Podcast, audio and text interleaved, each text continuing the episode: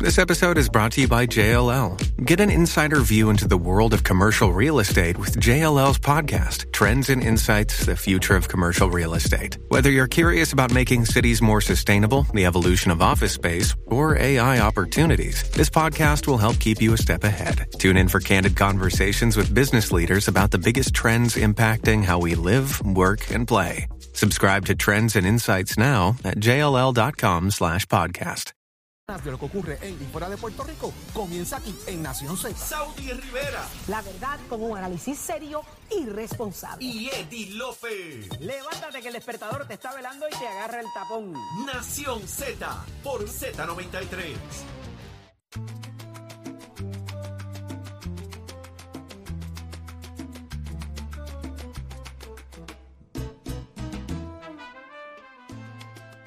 No quiero nada regalado. Estamos de regreso en Nación Z por Z93. Audi Rivera, Jorge Suárez, Edith López y ya está con nosotros Gabriel López Arrieta. Buenos días, Gabriel. Buenos días, Saudi. Buenos días, Eddie, Jorge, Achero eh, y a todo el pueblo de Puerto Rico. ¿Nos está escuchando? Aquí estamos para hablar de lo que es tendencia, de lo que hoy se hable en esta sección. Será noticia la semana próxima. Así de arriesgada es esta sección. Así de Así de arriesgada es. Tanto así que la semana pasada hablábamos de un tema sumamente importante en la economía de Estados Unidos y el sábado fue la noticia. ¿Y el sábado fue noticia? Cuéntanos qué pasó. Mira, eh, Saudi, hablábamos la semana pasada de que el gobierno de los Estados Unidos, tanto el Ejecutivo como el Legislativo, especialmente la Cámara de Representantes, estaban en unas negociaciones bien, bien, bien intensas eh, con respecto a aumentar lo que era el tope de la deuda. Sabemos que Estados Unidos iba a caer en un default, que era que no podía pagar su deuda, eh, que estábamos hablando que era sobre 32 trillones de dólares eh, que iba a caer en, en- en ese impago, ¿no? Y, y, pues estaba sabiendo que tenemos una Cámara que es republicana, un, un presidente que es demócrata, pues estaba bien tensa, estaba bien tensa, pero bien tensa las negociaciones, pero se lograron. Tenían hasta el 5 de, de, de junio eh, para poder este para poder así hacerlo y lo lograron hace unos días atrás. Así que lo que dijimos que iba a pasar ocurrió y sabemos que entonces ahora eh, de lo que sí lograron ah, eh, eh, aprobar en esta legislación es que no se va a hablar más de este tope de la deuda hasta el 2025, así que tanto el Partido Republicano como el Partido Demócrata van a tener ese alivio camino a unas elecciones en el próximo año, así que eso vamos a estar viendo que está en la discusión. Pero volvemos acá a Puerto Rico y hay cosas interesantes pasando, porque la cosa está, no solamente es la temperatura allá afuera, es que la cosa está cogiendo calor y está cogiendo, y está cogiendo este, este, ese hit, ¿no? Que decimos nosotros. Y, y ese cañaveral, como dice Leo, como, adiós, cara. Si ya Leito está por Ya ahí llegó, ya llegó. ya, ya Leito está echándole gasolina al cañaveral para encenderlo ahorita. Este, así que eh, vimos recientemente el sábado pasado que el Proyecto Dignidad hizo unas manifestaciones frente a la fortaleza eh, pidiendo la renuncia del secretario de Justicia eh, al gobernador cuando eh, el secretario estuvo hace, hace un periodo atrás en una pista pública con la senadora Rodríguez Bebe y hizo unas expresiones ¿no? en contra de un proyecto que estaba presentando la, la senadora. Así que lo interesante de esto es que ahí se comenzaron a medir unas fuerzas. Usted me dice a mí, pero mira, como que una fuerza dentro del partido de Proyecto de Dignidad, y es que se hizo evidente la, la división clara que hay, ¿no? Y entre una posible, por una posible primaria a la gobernación eh, dentro de ese partido. Y estamos hablando de que allá se personalizó eh, lo que fue el ex candidato en las pasadas elecciones por el Proyecto de Dignidad, que fue el doctor César Vázquez, y quien fue su compañera de papeleta como candidata a comisionado residente, eh, Adanora Enrique, que ha dicho que, que- que está dispuesta aspirar a la gobernación por el partido de Proyecto de Dignidad y comenzaron ese día a alinearse las fuerzas entre ambos. Hay que, hay que destacar, ¿no? Que eh, Adanora Enrique eh, es estadista. Así que eh, se ha estado hablando grandemente de que el proyecto de dignidad ha estado teniendo mucho arraigo ¿no? en, en- en esa base del Partido No Progresista y viendo esta posibilidad de tener una candidata que ya, o sea, prácticamente eh, sería su, su segundo tu segundo eh, esfuerzo ¿no? en, en el, en el componente electoral. Estamos hablando de que en esa elección del, del 2020, César Vázquez sacó 80 87.379 votos y no Adanora sacó 95.873. O sea, que estamos hablando de que eh, sacó mucho más que el candidato a la gobernación. Así que tiene una base eh, mucho más sólida. O sea, hubo eh, más, más, más votantes que decidieron mirar la candidatura comisionada residente con Adanora para darle ese voto que no, realmente, no necesariamente estaban votando por el proyecto dignidad. Así que hay que estar bien al pendiente de eso. Yo creo que hay que ver ya eventualmente en qué posición se colocan eh, tanto la senadora Rodríguez Bebe como la representante Lizy Burgos, si van a, respaldar a que, a que sea una mujer la que vaya a liderar esa papeleta, a que se den esas elecciones eh, de esa primaria en oportunidad que está sumamente interesante cómo se va, se va a estar, se va a estar dando esto. Así que yo no sé, yo no sé ustedes que ustedes piensan si esta primaria al final del día no se va a dar. Si piensan que se va a dar o no, se, va a dar. ¿Tú crees que no? No se va a dar. ¿Por qué, Jorge? No se va a dar porque al fin y al cabo van a todos cerrar fila detrás de de César Vázquez, que ha sido el líder político eh, de organizar ese grupo. Eh, yo pienso que la líder fuerte de ese grupo sigue siendo Joan Rodríguez Bebe. Sí. Lizy Burgos quizás... Porque es la más vocal. Sí, porque Lizy Burgos no habla y realmente cuando habla, pues lo que crea es una controversia generalizada. Eh, o dice alguna locura o plantea algo que le revienta. Pero igual Rodríguez Bebe es igual. Pero sabe, pero sabe defender lo que dice. Lizy Burgos no. Porque es muy vocal. De hecho, a lo que no hasta votándole gente de la Cámara, pero ¿Qué logra la pregunta? no era, pero eso son otros 20 pesos. ¿Qué logra Rodríguez Bebe?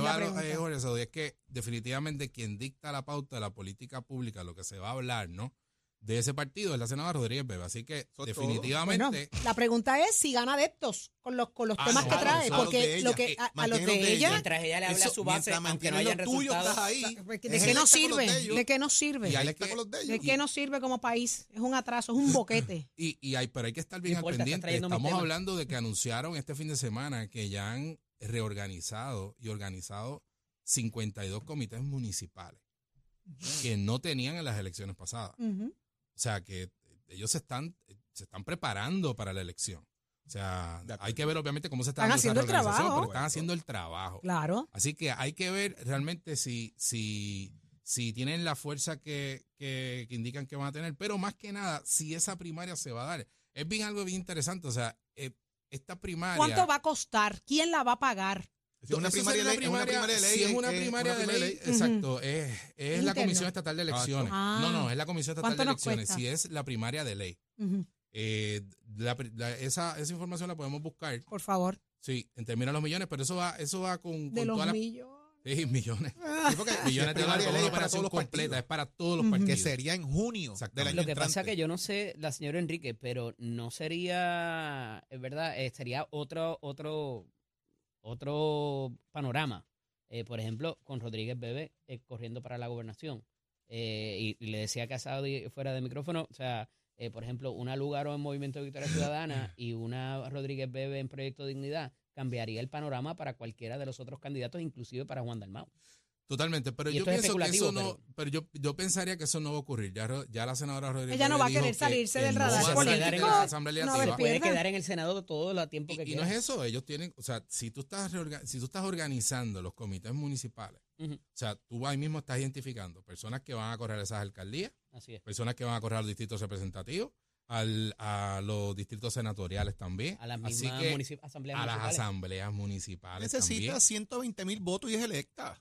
Totalmente, totalmente. En la legislatura. En la legislatura, por eso. O sea, ella está asegurando eso. Y, y después que no, o sea, después que no haya más de, más de un candidato por el partido, pues no tiene mucho que ellos, Ellos aseguran ser minorías, como dice Rivera Chats. O sea, ellos se postulan para ser minorías en el país como hace el Partido Independentista y como hacen ellos también, que postulan uno en cada cuerpo legislativo. Lo que pasa es que no se pueden minimizar tampoco. No minimizarlo, es que siguen siendo una minoría. ¿Por qué? Porque no aspiran a ser mayoría. está jugando para que ganar. sumen seis candidatos o cinco candidatos allí para tratar de dominar los cuerpos legislativos. Ahí difiero contigo porque están, ya han organizado 52 comités Pero Gaby, no son los que dictan pauta política en el país. Pero eso lo vamos a ver eventualmente. En una, legislatura hoy, que está pluralizada, con- cuentan con un voto, pero el momento que le digas que no a una cosa, te votan en contra de todo lo demás porque son insaciables. Pero Eso es parte ante del una problema. Legislatura, encanta esa palabra, insaciable. plural Son como insaciables. está, pues un voto es, o sea, eh, más que poderoso. O sea, estamos hablando de que hoy, o sea, tú tienes para aprobar una medida en el Senado de Puerto Rico, para darte un ejemplo, 14 votos. La, la delegación del Partido Popular solamente tiene 12 votos. Ajá. Así que es sumamente importante y poderoso cualquier voto allí, del Partido No Progresista, del Partido Independiente Puertorriqueño, de, del Independiente, del Proyecto de Dignidad, o sea, de todos es O sea que es lo mismo tú correr el parajo, el parto, ¿verdad? Y versus, ¿Para qué? Para eso mismo el parto, versus tú tratar de entablar una política pública y correr un programa de gobierno. O sea, si tú estás corriendo para hacer oposición y para mantener, como dice el americano, keeping the other ones honest, o sea, mantenerlos honestos de que, de que tengan algún tipo de, de algo que le contrarreste, pero parecería que ellos están jugando para perder. Bueno, hay que ver al final del día si ellos realmente lo que están ¿Tú es quieres hacer trabajando, gobierno? ¿Tú quieres hacer política pública de para gobierno? estas elecciones o están trabajando para unas próximas Pero tú elecciones. quieres hacer política están pública de gobierno. el camino que eso es posible. Tú quieres hacer gobierno, tú quieres hacer política pública, tú quieres implementar eh, ideas que traigan cambios al, al- al país. Con uno solo no lo vas a hacer porque no vas a tener los votos para aprobarlo todo. Ahí está el ejemplo de Podemos. Tienes que ahí poner y postular gente. Lo que pasa es que son conformistas por un lado, pero insaciables en otro, porque lo que quieren es tener el control de todo con uno. Pues no funciona, hermano. Tienen que meterse en la candela de verdad y si no pueden coger caliente, sáquense de la cocina. Es sencillo. Pero no lo hacen. Porque quieren solamente te coger la chiringa volando. O que es un guiso. ¿Sabes? Y no funciona así. No, y, cu- y cuando vemos, eh, cuando tú, pre- tú, pre- tú preguntas, ¿no? Y, de, y partidos de minoría en estos momentos, tú dices, ¿cuál es el...? O sea, hay una crítica inmensa Y Gaby, desarrollo- perdona- perdona que me interrumpa. Y gente buena de otros partidos quedan fuera por ellos. Sí, sí, Gente que pueda aportar al país. sí. que están en esas papeletas quedan fuera por ellos que lo que vienen entonces es torpedear. Pero Si había tal causa. el problema es el Pero estoy de acuerdo con que representamos a todos y tenemos que tener diversidad y pluralidad. Y el problema es el bipartidismo. Pero estamos dejando fu- gente fuera. Y, y, y otra cosa que tienes que añadirle a, a eso, Jorge, y que es importante para la discusión, es que estamos todos los días criticando al gobierno central, a la legislatura, a los alcaldes, porque no hay proyectos de desarrollo económico, porque hay issues de seguridad, este, y esto pues hay que, hay que provocar un cambio, eh, porque no puede seguir más de lo mismo. Pero cuando tú preguntas cuál es la propuesta de la minoría, no existe, no existe. Así que, pero, Crítica sin solución. críticas sin solución, pero no solamente eso, pero entonces pero es que a eso llevan- es que ellos llevan- aspiran. Sí, pero, tú- pero, pero llevan un mensaje que cala en una base que se ha visto en los pasados años, que está organizada, que se va a mover. Pero ese es el mayor engaño, mueve. Gabriel. Ese Pues, es el mayor claro. engaño porque ellos le están diciendo a esa base que sí, que están jugando para ganar y no para ser minoría. Cuando la realidad es que están, están jugando el juego para ser minoría y que no van a tener impacto ninguna de esas cosas que están prometiendo porque no tienen gente con quien aprobarla todavía. Cuando a, a- a la Alexandra Lugaro decía que cómo ella iba a ser gobierno, lo, lo hablaba González el otro día, ¿cómo tú vas a ser gobierno sin tener una legislatura de tu partido? Ah, yo voy a, yo voy a, a Vamos a llegar a provocar acuerdos estos cambios. yo voy a llegar no a tengo- acuerdos con, los, sí. con las legisladores de los otros partidos. Recuerdo Ajá. una Y eso no es lo que se hace todos los días. Recuerdo una entrevista aquí a Eliezer Molina, Ajá. que terminó enganchando el teléfono y se fue de aquí que no quiere volver a este programa. ¿Por qué? Porque le dijimos dos o tres cosas de cómo funciona el gobierno que no entiende. ¿Te va a gobernar por decreto? No, yo no voy a go- gobernar por decreto. Entonces, ¿cómo va a gobernar el señor si no tiene asamblea legislativa? Pues por decreto. O sea, Pero- eh, la- la- el ser vocal sobre issues no necesariamente te da todo el conocimiento del funcionamiento de una estructura gubernamental. Y hay que entender las dos cosas para poner un país a funcionar. Y yo no estoy en contra de que la gente grite y patalee. No. Hay que hacerlo, hay que levantar la voz, hay que hacerse sentir, hay que llevar los mensajes, pero llevarlos de manera sensata, acorde con cómo funciona un gobierno. Y hay denuncias y, Y hay Y entenderlo Para- y para hay- lograr efectividad. funcionar y no coger de tontejo a la gente. Y añadido a lo que tú dices, hay que ser honesto. Así es. Hay que ser honesto con quienes van a votar y cuando tú le vas a pedir el voto a alguien, tú le tienes que decir, mire, usted sabe que nuestras posibilidades son estas, pero yo voy a impulsar estas medidas y yo quiero, yo quiero que, que usted me preste el voto para tal cosa. Pero no puede decir aquí que vamos a, a- a- de la noche a la mañana a, a- a tener un Puerto Rico diferente, donde tú vas a aprender la vas a tener una este, estabilidad del sistema energético, que no va a haber este, la criminalidad, de- de que va a haber socializar el la dinero que medicina, sale de, de- la junta mañana. de la Junta Ay, mañana, la saco mañana, Dios. cuando eso no es cierto. Y eso es cuando tú juegas con el populismo. que Socializar la medicina, veces, vas a que acabar con las, cam- con las compañías de seguro y las vas a hacer que se rindan. Ajá, ¿cómo? ¿Cómo vas a hacer eso? sabes? Totalmente, totalmente. Por eso es que te digo que tiene que haber Oye, esa hay- hay honestidad. unas peleas que No ha podido- con no ha podido el Congreso de los. Estados Hay unas peleas que dar, es cierto. Claro. Lo que pasa es que hay que saberlas dar bajo los contextos correctos y cómo funciona un gobierno. Y aquí, o sea, disparar de la baqueta, eh, por eso digo, tú, tú te postulas para ser siempre minoría, no Sí. te postulas para gobernar. Si quieren gobernar el país, hagan los ajustes políticos para gobernar el país y convenzan a la gente con sensatez, no con populismo. A la hora de la verdad, es quién derrota a quién, no es Y quién encima gana de para que eso, Jorge, para cada vez que cogen un reducto pequeño de, de autoridad o de poder, mira las cosas que hacen, Ay, eh, cómo se No, comportan. y que tienes Imagínate que tú, saber. no y te- reportamos ni, la, ni, ni las casas que tenemos en Palma. y tienes que saber, y se, y se, se ha dado, y se ha dado en, en, en este cuatrenio, ¿no? Donde tienes un gobernador de un partido, tienes una legislatura de otro, de un, de otro partido en mayoría y de otros partidos adicional. Pero tú tienes que saber de que propuesta que tú presentes, propuesta que va a recibir cambios, Pues propuesta que tienes que negociar. Al final del día tú quieres llegar a eh, si va, nos montamos en el carro ahora y queremos llegar a Cabo Rojo, pues sabes que si podemos alcanzar llegar a Ponce juntos, Esa pues es llegamos. la idea, Gaby. Esa y es de la ahí en idea. adelante partimos a Esa es la legislatura. Para eso, lo- son los para eso es, parlamentos. Pues para eso es. Pero a la gente que te va a ayudar, tú le tienes que decir en algún momento, sabes que tenemos gasolina nada más para llegar al hormiguero. No vamos a llegar a, Claro. no vamos a llegar a Mayagüez, pero podemos llegar hasta el hormiguero. Y la realidad, pa- basándose en la realidad. Oye, algo que me trae el amigo que siempre nos escucha, Ángel González, eh, eh, compañero de trabajo, me dice eso del voto prestado. Ajá. Eso se ha dado toda la vida, por eso es que el PIB no quedaba inscrito, pero María de Lourdes, este, Fernando Martín, eh, el mismo David Noriega. David Noriega. Noriega, David, todas todo. esas habían electo porque la gente decía, ¿sabes qué? Hay que ponerle a alguien ahí para que lo fiscalice. Ese era el Y eso mensaje de pasaba ellos. Ese es el mensaje de constantemente. ellos. Pero Totalmente cuando estamos hablando de ahora de la coaligación y de otras cosas, me parece que eso no es prestar el voto No, porque como tal. entonces ahora, si, fue, si se fuese a dar la coaligación, lo que quieren es el voto íntegro. El voto que han criticado toda la vida y que siempre han pedido ese voto mixto, ese voto por candidatura. Por eso es que hablamos que tiene que haber honestidad de todas las Muy partes bien, eso me encanta. Es que Y, que- sostener, recuerda que algunos somos más iguales que otros. y sostener lo que se dice, hermano, de verdad. No, puede ser, no se Bueno. puede ser tan ambivalente y tan hipócrita. antes de irnos, Gaby, ¿tú sabes quién Dime. yo soy? ¿Conoces a él? Querella. ¿Sabes los nombres de nosotros eh, tres? Querella. si, Si si- no hay una si no querella, sé papá. quiénes son, ¿me querellan entonces a mí? Sí, señor. ¿No puedo volver para el programa? No puedes. De- No, pues. de- déjame ver. No, si, si te, si si pones un tenedor en el hombro y se te queda pegado, Ah, sé quién bien. eres. Ay, si me dicen mira, yo me voy. Y si me Lady dicen Mira. mijo, más todavía. Mira, pero algo importante antes de Está irnos. faltando el respeto. Eh, y, ta- y ya que estamos en tendencia, yo sé que Tato viene por ahí. Es importante decir que sabemos que los vaqueros de Bayamón van a ganar el campeonato Ay, del BCN y que ayer, y que ayer Le dimos pasta y queso en la cuna a los atléticos. Así Ay, que Jesús. 83 Los 73. cangrejeros. Tranquilízate, Que Nicole parece un wiper allá de- haciendo así que nos vayamos. Muchísimas gracias, Gabriel vemos, López muchachos. Arrieta, tendencia, y la escuchas aquí en Nación Z. Pero lo que sí es tendencia, señores, no es, no es ni la tendencia, es la realidad de hoy. Señores, a oscuras, sobre 69 mil abonados por una avería en la central de Aguirre. Hoy eso es noticia en el periódico El Vocero. Y lo que me llama la atención, escuche bien esto. Mire, 69 mil clientes de Luma Energy perdieron el servicio de energía eléctrica ayer. Y esto se da en esta avería que estamos hablando en esta central de Aguirre y lo más interesante es que esto ocurre mientras que el periódico El Vocero conversaba con el director del Centro de Operaciones de Transmisiones de la empresa. Eh, eh, esto es increíble, señores. La pregunta es, ok, otro, otro apagón más, Central Aguirre con problemas, 69 mil clientes de Luma sin luz. Mientras tanto, ¿qué? ¿Qué usted hace?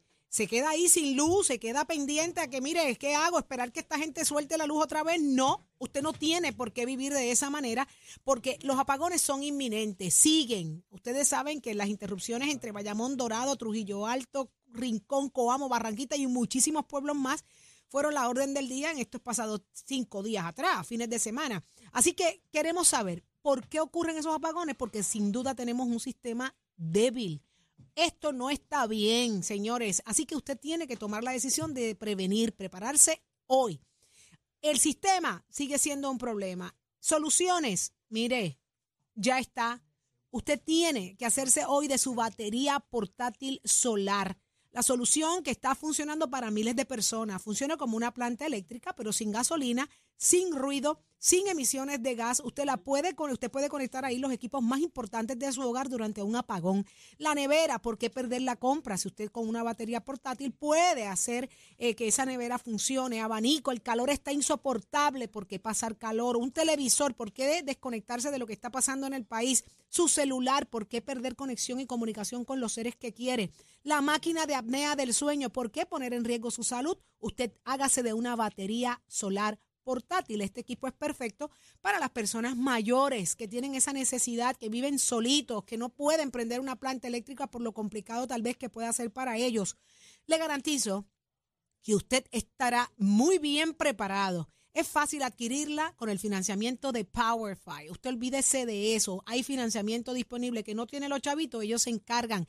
Tienen varias opciones para que usted coja el tipo de financiamiento. Es tan sencillo como llamar ahora mismo al 787-973-3003. ¿Escuchó bien? Anote con calma. 787 973-3003. Oriéntese, adquiera su, su, su batería portátil hoy mismo. Se la van a este, entregar, mire, tan pronto como mañana. Los pagos, mire, sencillo, desde 2.33 diarios. Esos son aproximadamente unos 69.99 mensuales. Cero pronto, cero por la entrega, la placa solar incluida. ¿Y sabe qué? Por los pagos no se tiene que preocupar porque yo decidí que usted va a comenzar a, a pagar esto en noviembre. Cuando usted llame allí, dile, mira, Saudi dijo que yo, puedo, ah, yo empiezo a pagar esto en noviembre. Ni en octubre, ni ahora. No, no, no. En noviembre. Eso lo peleé yo para usted. Sabe que pase esa temporada de huracanes tranquilo, sin estrés, sin gastar un solo dólar. Hasta noviembre del 2023. Olvídese de eso. Llame a hoy, hoy al 973-3003. Hágase de su batería portátil solar y comience a pagar en noviembre. ¿Sabe qué? En PowerFi tenemos el power que no te va a fallar. El momento es ahora. 787-973-3003. Tu batería es hoy, es hoy. No espera que la cosa se complique. Seguimos, muchachos. Ya está listo Pacheco, que está en tiempo y tránsito pasando. Adelante. Escoge ASC, los expertos en seguro compulsorio.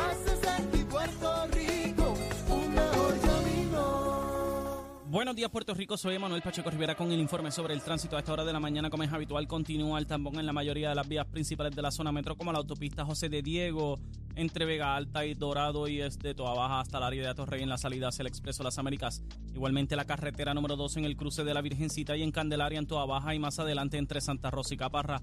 También algunos tramos de la PR5, la 167 y la 199 en Bayamón y la avenida Lomas Verdes. La 165 entre Cataño y Guaynabo en la intersección con la PR22 y el expreso Valdoriotti de Castro desde la confluencia con la ruta 66 hasta el área del aeropuerto y cerca de la entrada al túnel Minillas en Santurce. También el ramal 8 y la avenida 65 de Infantería en Carolina y el expreso de Trujillo en dirección a Río Piedras. La 176, 177 y la 199 en Cupey y la autopista Luisa Ferré. Además, la 30 desde la colindancia de Juncos y Urabo hasta la intersección con la 52 y la número 1.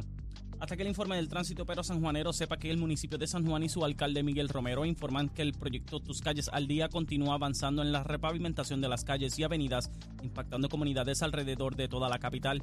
Esta semana las brigadas del municipio estarán trabajando en las urbanizaciones San Francisco, Fairview y Park Gardens y en las comunidades de Bitumul, Jurutungo y Condado. Para información sobre el calendario y las calles a reparar en cada comunidad, accede a sanjuan.pr. Con tus calles al día, San Juan avanza por ti. Un mensaje del municipio de San Juan y su alcalde Miguel Romero. Ahora pasamos al informe del tiempo. El Servicio Nacional de Meteorología pronostica para hoy un día solado y caluroso mientras continúa la ola de calor que ha estado afectando a la región que se ha encrudecido gracias a la llegada de polvo del Sahara. Los vientos estarán del este-sureste de hasta 12 millas por hora y las temperaturas máximas estarán en los altos 80 grados en las zonas montañosas y los altos 90 grados en las zonas urbanas y costeras con el índice de calor alcanzando hasta los 112 grados.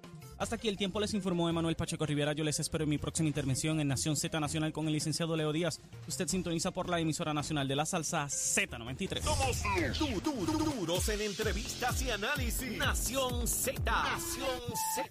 Por el app, la música y la Z. Ta, ta. Óigame, nosotros aprendemos de las situaciones difíciles que nos han tocado vivir. Puerto Rico ante el mundo es una de las islas que más ha sufrido por azotes de huracanes, señores. Y lo primero que viene a la mente es el agua. Usted dice, espérate un momento, el agua. Eh, yo viví situaciones sumamente difíciles. Yo soy bien maniática con el agua, con el consumo de ese líquido preciado. Y ahora en esta temporada de huracanes que acaba de comenzar, tenemos que tomar decisiones puntuales. Cosas que nos faciliten, que nos ayuden a enfrentar el proceso de una manera dentro de lo difícil, lo más sana posible, señores. Y aquí estamos eh, relacionando directamente el asunto del agua. Preste atención. Comenzó la temporada. Según los expertos indican, será una muy activa y sin duda peligrosa. Nosotros sabemos lo que eso significa. Nosotros nadie nos puede venir